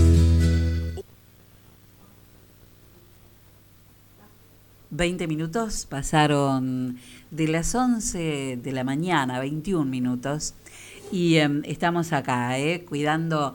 eh, tienen que perdonarnos algunos deslices que hay, pero nos estamos poniendo a punto con Caro para que ella este, aprenda la estructura del programa, para que em, este, tengamos los tiempos necesarios para, para ir haciéndolo también. Así que no pasa nada, acá no pasa nada, todo, todo es así, todo es en el aire. Bueno, eh, lo que quiero, estamos esperando con, está Mauro Giorgi, que es el culpable de que estuviéramos toda la semana mirando películas otra vez y mirando la nueva que no la había visto, pero no voy a decir de cuál, eh, porque ahora vamos a hablar de, de esa peli. Y mm, eh, quiero mandar un beso enorme a ver si está ahí escuchando, porque sé que está escuchando y está pidiendo que la abuela lo salude. Beso enorme, Filipo, te amo, te amo, Doro. Y, y a Ninita también que están escuchando y por supuesto que no están solos los chicos, sino que están con mamá y papá. Así que un beso enorme a mis nietos, son mi vida. Bueno, mis hijos por ahí también, y bueno, y Ale también, pero un poco una vida este, que ya usaron. Estos tienen más, son más nuevitos. bueno, muy bien. Eh, lo que quiero este, invitarlos a escuchar ahora es un cuento que se llama La Puerta, que escribí hace algunos años y que mi queridísimo amigo y periodista maravilloso, Rafa Labourdet, eh, gente que, si bien Rafa, bueno, hace muchísima cantidad de años que es periodista en la ciudad de La Plata, eh, el papá es de Peguajó La familia de él era de Peguajó. No nos conocimos por acá, nos conocimos allá. Pero bueno, Rafa Labourdet, que es un pedazo de periodista y que desde hace algunos años eh, hace un programa de radio muy cortito que se llama Atmósfera de, Medianoche y que es un cuento por noche en Unova Radio. Una de esas noches tuve la, mm, eh, el orgullo y el placer y además el honor de que una de esas noches Rafa leyera uno de mis cuentos, que es este, que se llama La, eh, la Puerta y que mm, los acompaño a, los invito y los acompaño a que escuchemos juntos. Atmósfera de buenas noches. Un cuento, música y a la cama. Cuentero, Rafa Laburdet. Todos los días a la medianoche. Un Nova Radio, 89.7 Junín, 99.1 Pergamino o en www.unova.edu.ar. Abrió la vieja puerta. La abrió como si con ella se agrietara el muro impenetrable de su memoria, como si la herrumbre y el polvo enmohecido hubieran impedido la presencia de los recuerdos. Un chillido agudo acompañó el movimiento de la madera que se quejaba. Varias capas de pintura, unas sobre otras, delataban el insolente arrebato del tiempo.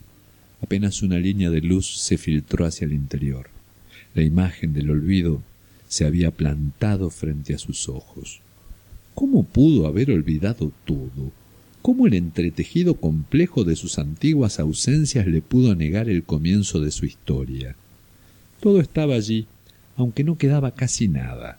Por las paredes trepaban manchas de humedades que jamás se tomaron descanso y avanzaron hora tras hora por las fisuras que desnudaban los ladrillos escondidos. Se detuvo enfrente y permaneció en silencio. Esperaba que los muros le hablaran, que le dieran la bienvenida, que lo reconocieran. Pero apenas su sombra le respondió del otro lado.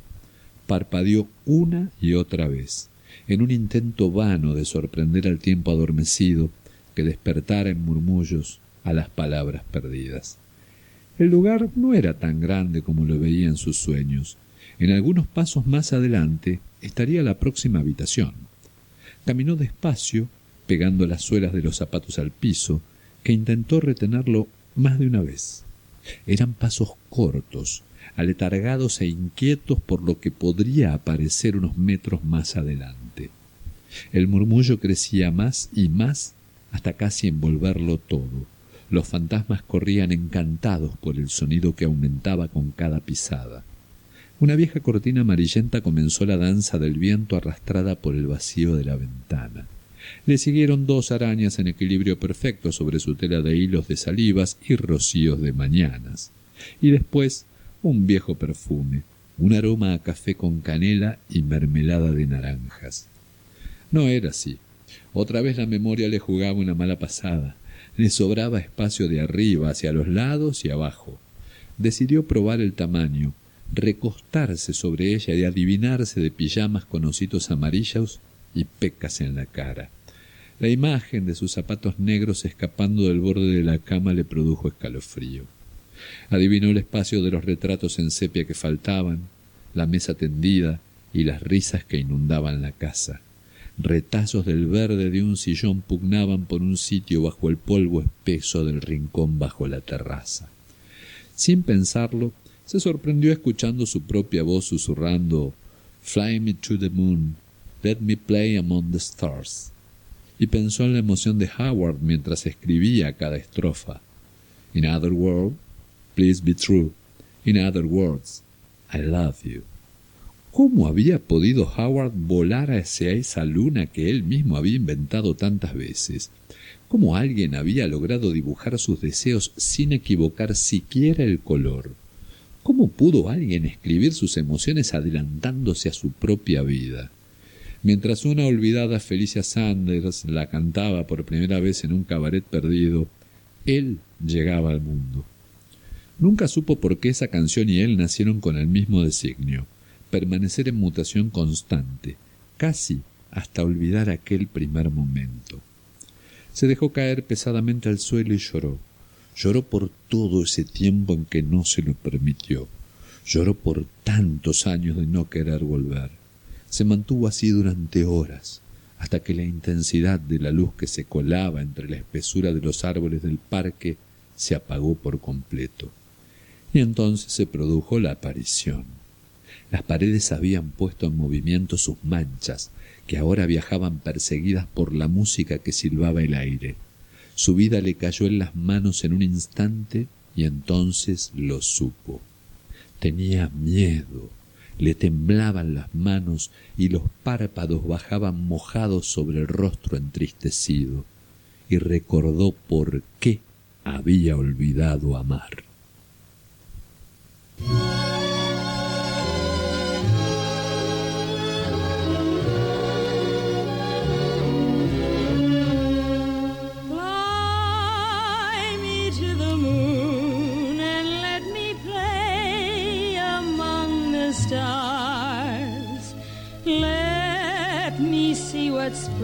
Is like on Jupiter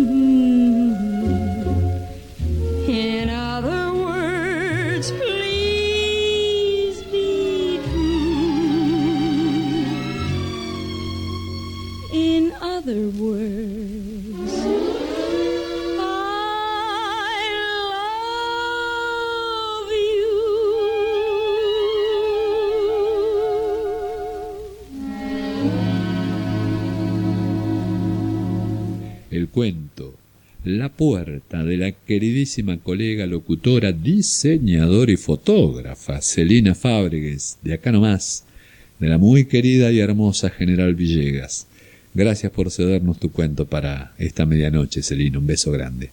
Y la música, obviamente, Fly Me to the Moon, Llévame volando a la luna, o más bien In Other Words, en, en otras palabras, su título verdadero, en versión original de Kay Ballard, 1954. La célebre canción inicialmente, como se menciona en el cuento de Celina, era cantada en cabarets por Felicia Sanders. Comentarios, mensajes, sugerencias, búscanos en Facebook o escribinos a atmósfera.bn.gmail.com. Hasta mañana. Pasala bien. Atmósfera de buenas noches. Un Nova Radio.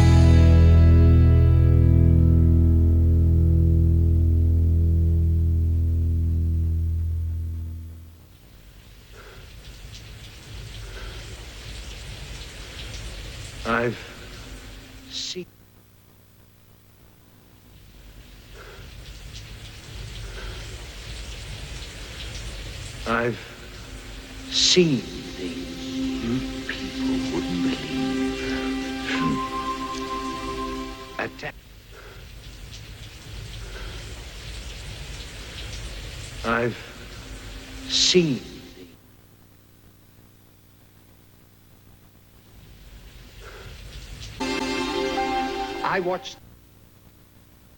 Muy bien, once y media de la mañana. Eh, vamos a espiar la, hora, vamos a espiar la temperatura, como estamos, ¿eh? Once y media de la mañana, la temperatura actual en nuestra ciudad es de 21 grados tres décimas, la humedad 81%. Y em, ahora sí, nos vamos a, a poner a hablar un ratito de cine mientras esperamos a, a Lucho Robacio que eh, tuvo alguna complicación en el hospital, pero seguramente va a llegar. Nos vamos a poner en situación porque le robamos la cortina de, el- de, este, de este espacio de cine que tenemos, nada más ni nada menos. A ver si se acuerdan en qué lugar se escuchaba este tema de Nino Rota, Amarcord. A ver, a ver los aviondos de aquel lado, si se acuerdan a qué pertenecía esta música.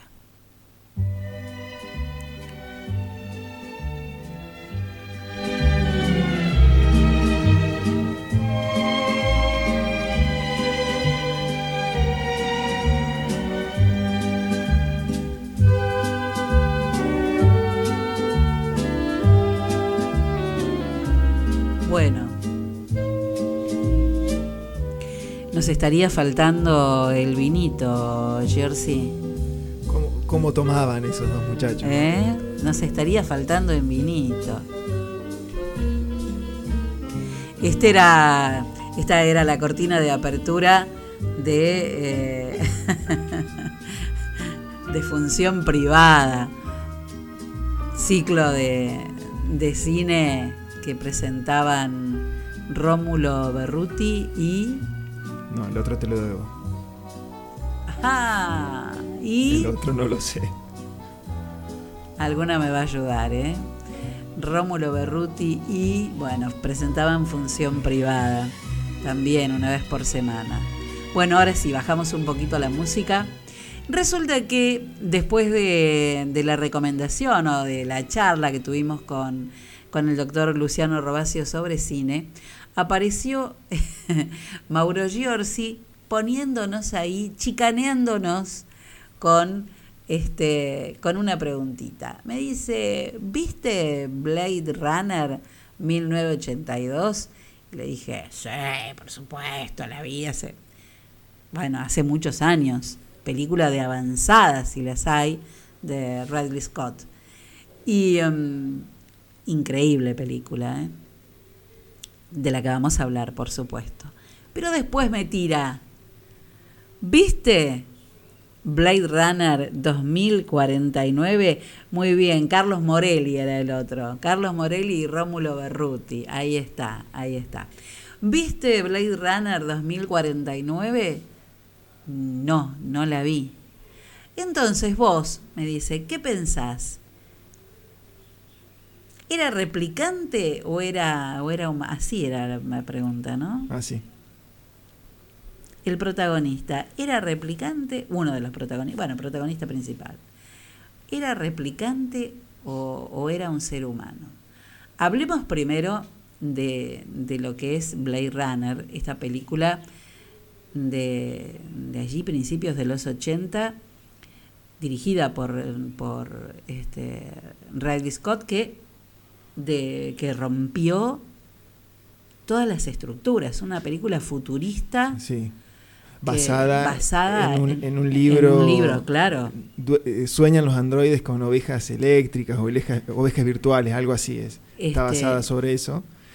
Y- Impresionante. Y, también eh, sobre el director puntualmente, eh, es- siempre eh, dirige eh, películas de esta, de esta clase, digamos, de, ciencia ficción, futurista. Bueno, es el director de Alien, Aliens, ¿no? claro. Otro que el- ma- el rompió de- todo. sí, que rompió todo.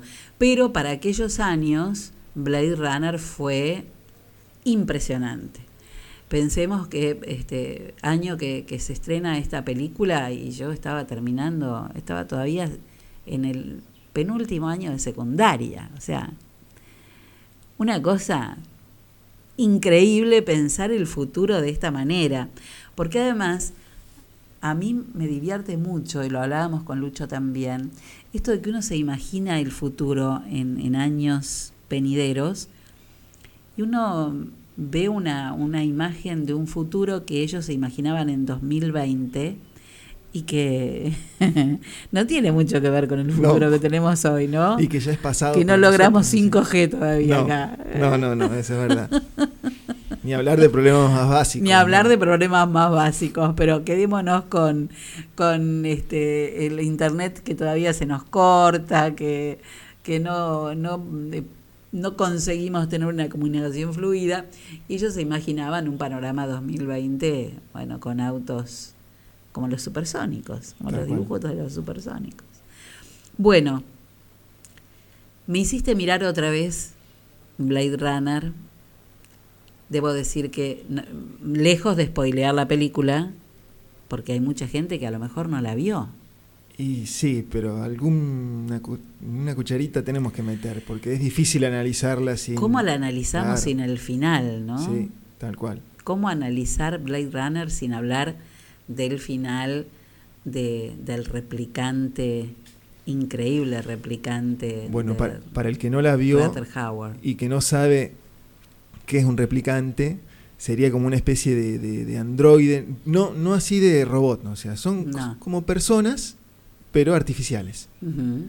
Y, y este protagonista al que hacías mención es Harrison Ford, eh, el protagonista principal de la primera película, pero no así en la segunda. Eh, también, también está incluido, bueno, hay varios que están incluidos, pero este Harrison Ford eh, no es el protagonista principal. Eh, ¿Qué es un replicante? Bueno, ya lo dijo, y el papel de Harrison Ford en la primera, que es eh, un, un policía que tiene que salir a cazar a los replicantes que se rebelaron porque en realidad lo que quieren los replicantes que viven solo cuatro años es vivir más tiempo y quieren ser humanos. Tal cual. Eso es lo que, lo que quieren los, los replicantes y los, los Blade Runner, que son estos policías, de ahí viene el nombre, tienen que cazarlos y, les cuesta mucho eh, en ese momento identificar eh, cuáles son verdaderamente eh, replicantes y cuáles son eh, humanos, digamos, porque son, están tan bien hechos eh, y son tan humanos, valga la redundancia, que es, es muy, muy complicado identificarlos y por eso hay cazadores especializados y métodos especializados para identificarlos Identificarlos, y claro. distinguirlos. Claro. Bueno, el Blade Runner 1982 con un, con un replicante impresionante que, que es Ruther Hauer. eh, me enamoré en aquella época. eh, hace, creo que falleció el año pasado. eh, este artista impresionante y que interpreta maravillosamente. Creo que la última escena de la película se merece la película. Se roba la película tal cual. Sí. La última escena es increíble porque mm, le salva la vida a, bueno, estamos, estamos No, pero está, la tenemos que prescribió, contar. sí. Prescribió esta. Él, eh, en, en- en lugar de dejarlo morir a- a- al personaje de Harrison Ford, ¿cómo era que se llamaba? Deckard. Deckard. En lugar de dejar morir a Deckard, mm, muy por el contrario, con sus últimas fuerzas, lo salva eh, porque quiere dejarle un mensaje a Deckard. Él no quiere matarlo, quiere que escuche lo que él tiene que decir. El clima de esa última escena es impresionante. Lo que el director de la película hizo con esa última escena es maravilloso, sobre todo por los colores que eligió. Esto, este color azul para, para el replicante eh, y, y el color más oscuro y más hacia los rojos cada vez que lo enfocaban a, a Deckard, la lluvia que cae todo el tiempo. Y, y el último monólogo que increíblemente el artista modificó casi este, minutos antes de, la grabación, minutos antes de la filmación. Gran parte de este monólogo fue de- del actor, de Rutger Hauer. Y él le dice, he visto cosas que ustedes nunca hubieran podido imaginar en esos poquitos años que le daban, ¿no? Cuatro años. Naves de combate en llamas en el hombro de Orión. He visto relámpagos resplandeciendo en la oscuridad cerca de la puerta de Tannhauser. Todos esos momentos se perderán en el tiempo, igual que lágrimas en la lluvia. Llegó la hora de morir. Y en ese momento él suelta una paloma que llevaba en la mano con una simbología increíble, ¿no? Porque para vos, ¿qué representa la suelta de esta paloma y todo lo que él le dice a Descartes en ese momento? Y yo lo interpreto como que, bueno, es una, es una liberación en, algún punto y también eh, lo que la, la escena que sigue, en donde Descartes cierra los ojos, no se sabe si es una gota de lluvia que le rueda por la cara o si es verdaderamente una, una lágrima. Entonces esto, este juego que mm, de que hablan que algo tan, tan maravilloso, tan efímero como puede ser una, una vida, eh, se pierda como, como, como una lágrima en la lluvia, bueno, tiene un correlato en esta escena.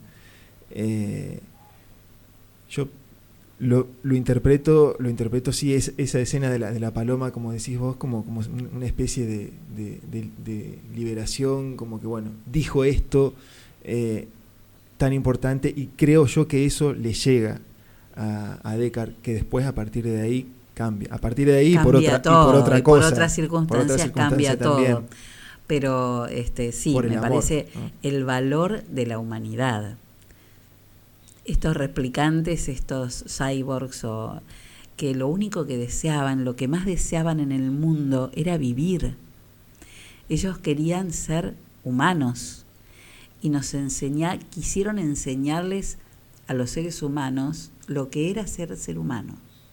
Un poco lo que los seres humanos estábamos perdiendo, ¿no? O estaban perdiendo en ese momento. Así termina este Blade Runner, aquella Blade Runner de 1982. Y se viene ahora Perdón, hay una escena más. Esa Sí. escena es, central. Sí. Pero hay una escena más que eh, es el final, Mm. eh, que Blade Runner, eh, Deckard, se va con Rachel. Bueno, que es su ¿quién amada. es Rachel? La Rachel persona que él ama, pero es una replicante. es una replicante. Entonces, así termina esa película, con ellos dos yéndose, escapándose y sabiendo que todo ese sistema, todo ese mundo futurista que eh, vos cuando recién hablabas del tema de los colores, eh, la película en cierta forma es, es como oprimente, porque es, muy, muy gris, eh, son edificios enormes, muy oscura. en, en ese, en ese mundo oh, ideado por, por, por Ridley Scott, los árboles ya no existen. Eh, el que tenga madera de verdad es millonario. Eh, y, y bueno, lo- de hecho los replicantes son usados para trabajar en las colonias, que las colonias son otros mundos que son explotados por la, por la humanidad. Entonces, en, eh, en ese mundo tan, tan, tan oprimente, escapan ellos dos sabiendo que todo ese sistema y que los otros Blade Runner van a ir detrás de ellos. Y Bueno, es el puntapié claro, la segunda película. Porque, porque lo que le deja, le- lo que le deja de, de- así como regalo este Roy a, a Descartes es eh, que es ser un esclavo. ¿no? Sí. Eh, ¿Qué es ser un esclavo? Eso que él está sintiendo ahora, que es ser un esclavo. Y de eso se trata, ¿no? Cualquiera podría pensar que el esclavo era el replicante, el actor, nunca, nunca me sale el apellido. Rutger Hauer. Eh, pero en realidad, si uno se pone a analizar, eh, también Descartes lo era. Descartes tenía que, que obedecer, eh, que, que matar a replicantes que por ahí eran tan o más humanos que él, que tenía una vida vacía, que tenía fotos que no eran de él para tener algún recuerdo, que vivía en, en departa- en un departamento que era mínimo, Digamos, la, la- la película te oprime y yo pienso que, que, que Deckard lo, lo termina sintiendo a eso y por eso Y lo aprende huye, además. Y lo aprende. Y lo aprende. Y todo lo que Descartes aprendió de, de este de este replicante de Roy aparece después como legado en ahí sí Blade Runner 2049 que eh, un película Sí, linda película. Yo eh, tenía un poco de recelo cuando la miré, porque sabiendo cuál era la original, pensé que, pasó- no iba, que no iba a estar a la altura. Me pasó lo mismo, la empecé a mirar casi te diría con preconceptos, porque dije, para, para parecerse a la, a la original, ¡guau! van a tener que, que esmerarse mucho.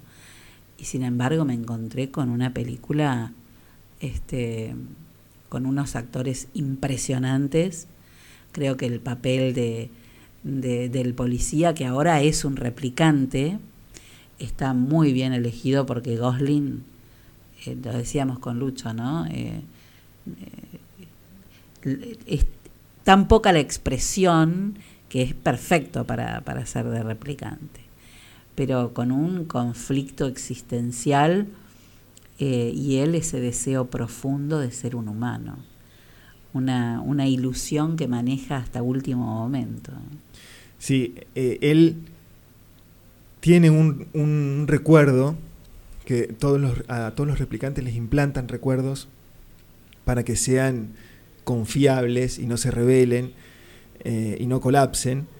Eh, él tiene un recuerdo que descubre que es un recuerdo real, que no es inventado, que no es implantado, o sea, sí se lo implantaron, pero, pero viene de un, de un recuerdo real. Y, la trama se desenvuelve alrededor de ese, de ese recuerdo. Entonces él eh, considera que es real. En un momento lo sufre pensar que él es humano, eh, porque piensa que lo, que lo van a que lo van a, a- a cazar. En realidad, no es que lo- sufre ser por- humano. Porque él lo está buscando. Sino del destino Claro. que viene, de quiénes son sus padres. Claro, Eso es lo que él teme. claro. Y después cuando se entera que no lo es, que esos no son sus padres, que él es un replicante puro, hecho, eh, fabricado, bueno, yo yo Tiene la gran desilusión. Tiene una gran desilusión. Una gran desilusión.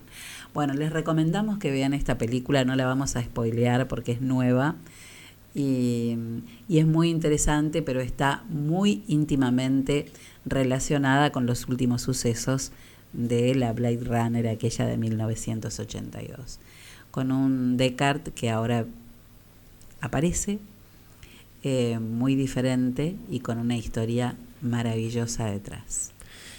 Celina, igual no, no abordamos el tema, que ahí discrepamos. eh, Ah, de- de claro. si Ahí discrepamos entre Harrison Deckard, Ford. Harrison Ford. ¿Es ¿Es, replicante o o es, un humano?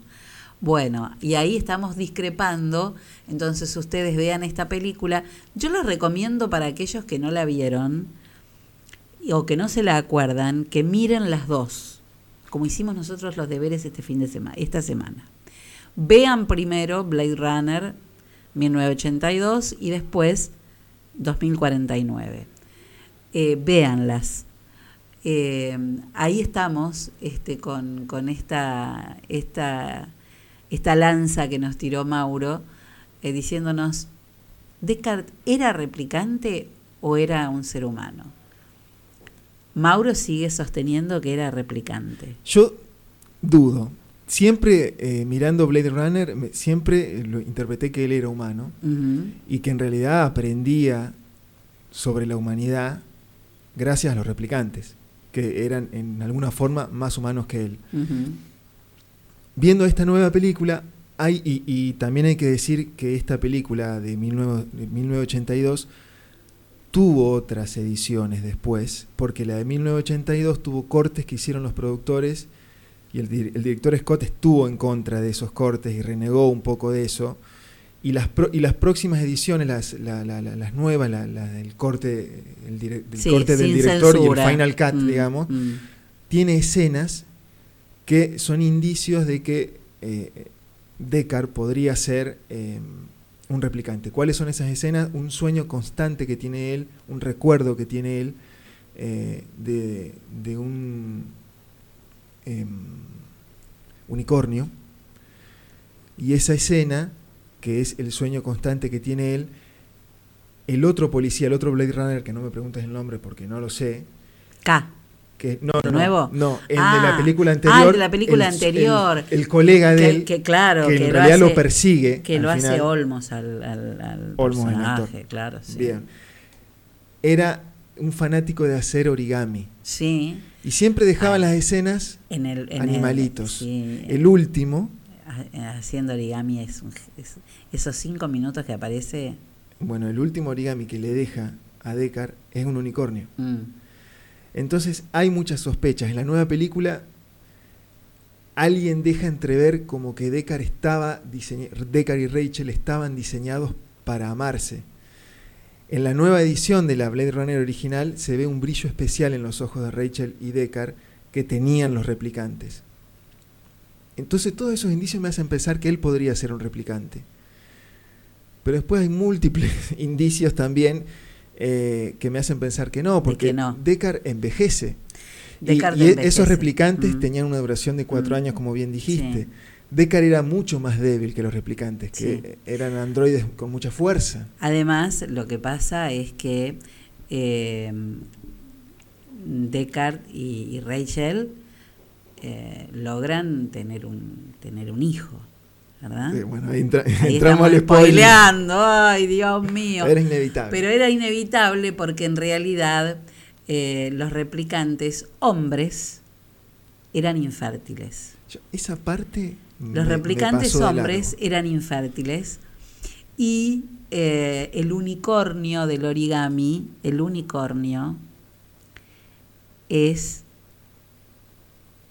ese bebé que nace de ellos dos, que es una mezcla entre Una replicante y un ser humano.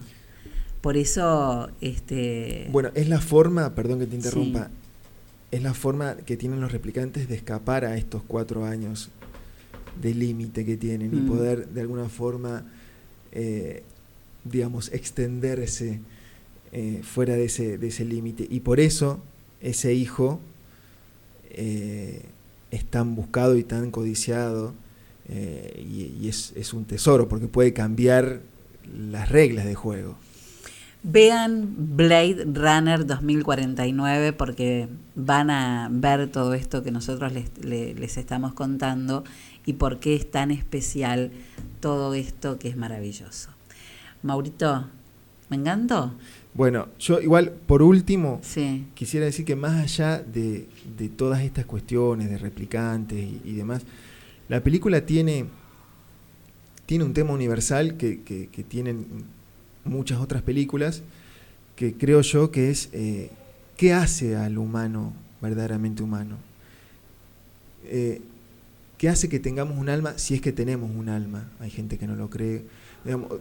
Nacemos con un alma, somos humanos porque, porque nacemos de, de- de nuestros padres que son humanos, o nos convertimos en humanos luego de un trayecto, luego de, de un camino de sufrimiento, de amor, de decisiones correctas, incorrectas, de sufrir, de gozar. Que no sea solo una cuestión biológica, digamos. Es como, por ejemplo, Sí.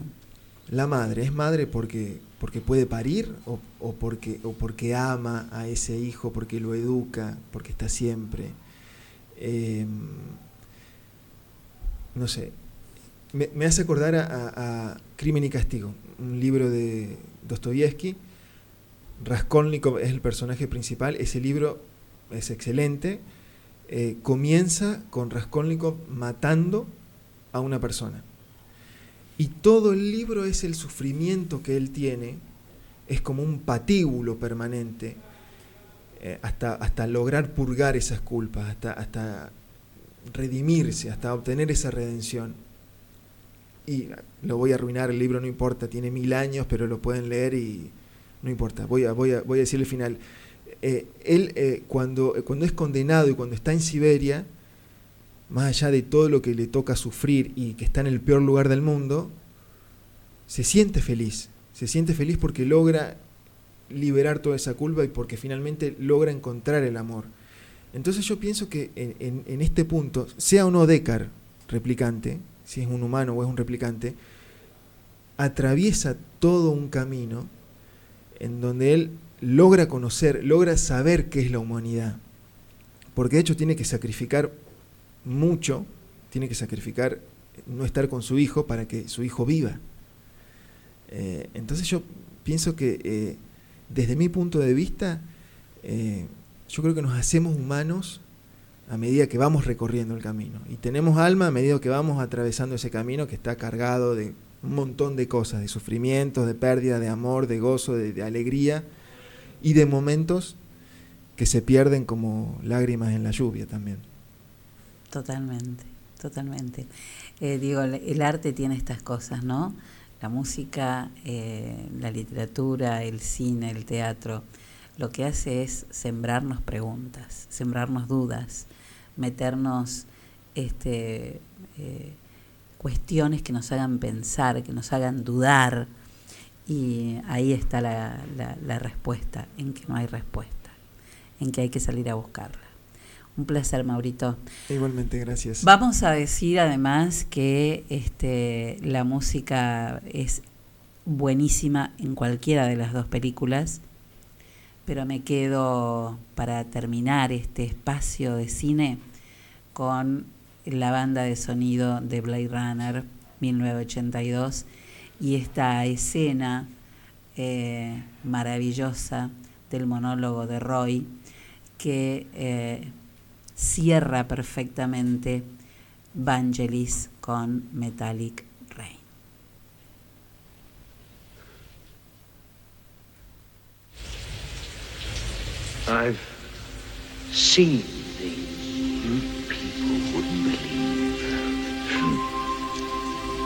Attack ships on fire off the shore of Orion.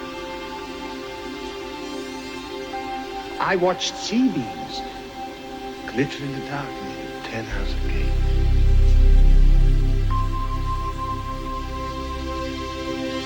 All those moments will be lost in time.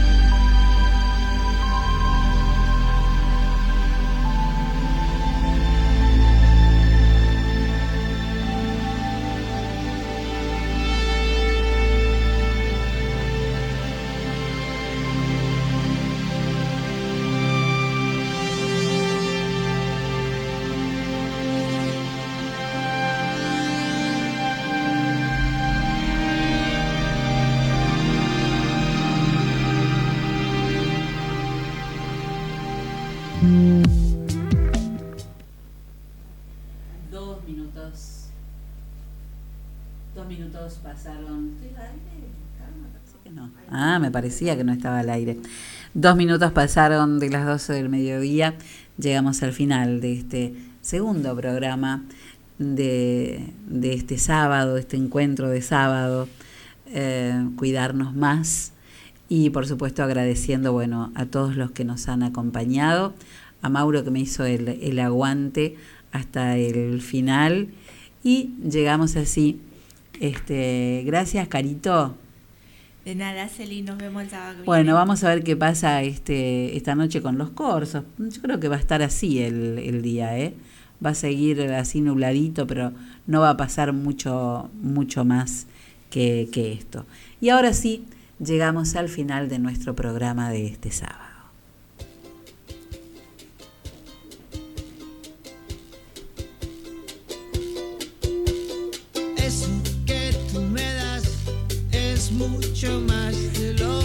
Y como decía Pau Donés, sigue diciendo, porque la música inmortaliza.